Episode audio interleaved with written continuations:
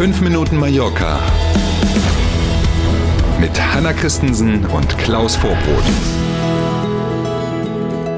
Das ist ja wohl das letzte. Oder besser die letzte Septemberwoche nämlich. Heute ist Montag, der 26. September. Fünf Minuten Mallorca. Schön, dass Sie dabei sind. Schönen guten Morgen. Die Diskussion um das neue Tourismusgesetz der Balearen reißen nicht ab. Jetzt wählt auch die Zentralregierung Bedenken mit Blick auf die Verfassung an. Ja, das Gesetz ist zwar vom Parlament der Balearen beschlossen worden, soll ja aber erst Mitte nächsten Jahres in Kraft treten. Und trotzdem wird ihm vorher schon so viel rumdiskutiert. Für so ein neues Gesetz ein bisschen ungewöhnlich, dass da so viele Leute sagen, na ja, ob das wirklich mm. so geht und das wirklich so geht.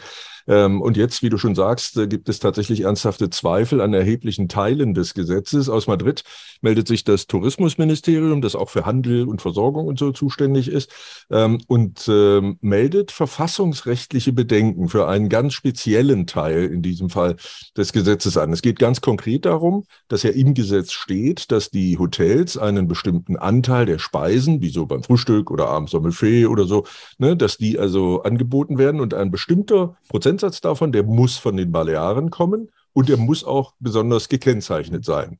Die eine Seite, nämlich die Balearenregierung, versteht man, will damit die lokale mhm. Landwirtschaft hier und ähm, die, die Tierzüchter und so unterstützen, die da eben liefern. Klar, die äh, Regierung in Madrid sagt, aber das geht gar nicht, weil Stichwort freier Wettbewerb und so, ne, ähm, das kann mhm. man so nicht einschränken und durch Vorgaben regeln. Wenn die das von sich aus machen, die Hotels, ist das okay, aber man darf es eben nicht durch Vorgaben regeln. Jetzt wollen wir mal gucken, ob es tatsächlich so weit kommt, dass die Zentralregierung, man muss ja immer im Blick haben, gleiche Partei am Ende, ne, die Zentralregierung gegen die Regionalregierung vor das Verfassungsgericht zieht. Gucken wir mal, wie sich das weiterentwickelt. Ich würde sagen, das ist leider nicht zum ersten Mal, ja. dass irgendwelche Gesetze hier vorgeschlagen werden, die oh. nicht ganz juristisch äh, sitzen. Das ja. finde ich bedenklich. Und apropos bedenklich, das Wort Bedenkenträger mhm. äh, findet man nicht im spanischen Wortschatz, aber die gibt es scheinbar trotzdem, ne, de facto. ja, muss noch eine Übersetzung her dafür. Die erste Saison war ein voller Erfolg. Die Direktflüge zwischen Palma und New York wird es wohl auch im kommenden Jahr wieder geben. Da sind sich diesmal die Beteiligten ähm, erstaunlicherweise sehr einig. Sowohl United Airlines als auch zum Beispiel Palma 365 äh, und andere Tourismusvereinigungen sind sehr zufrieden. Zwischen Anfang Juni und Mitte September gab es ja diese Direktverbindung, 45 Flüge in beide Richtungen pro Maschine jeweils mehr als 200 Plätze belegt. Mhm. Das gilt als großer Erfolg. Mehr als 9500 Touristen aus den USA sind auf dieser Route auf die Balearen gekommen in diesem Zeitraum. Für United war es übrigens die rentabelste Verbindung überhaupt zwischen den USA und Spanien. Also auch, mhm. die fliegen ja auch, was weiß denn ich, Los Angeles, Madrid und sowas. Ne? Also all die Verbindungen zusammengenommen war diese die rentabelste.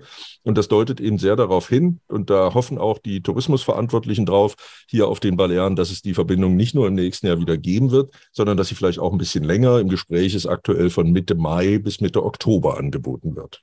Klein, aber fein. We will see. Hm. Mallorca hat einen neuen Wanderweg von Port de Soyer zum Wachturm Torre Picada. 4,8 Kilometer ist die Strecke lang und am Wochenende ist sie tatsächlich feierlich eingeweiht worden.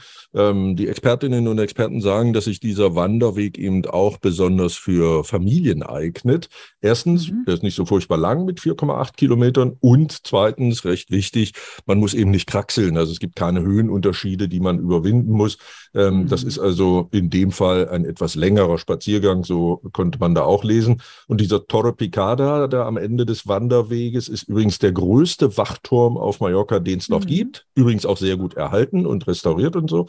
Ähm, und der hatte früher eben die Aufgabe klar, dass man mögliche Angreifer, die vom See, also vom Wasser her auf äh, Mallorca unterwegs waren oder nach Mallorca unterwegs waren, rechtzeitig erkennen und dann auch abwehren konnte.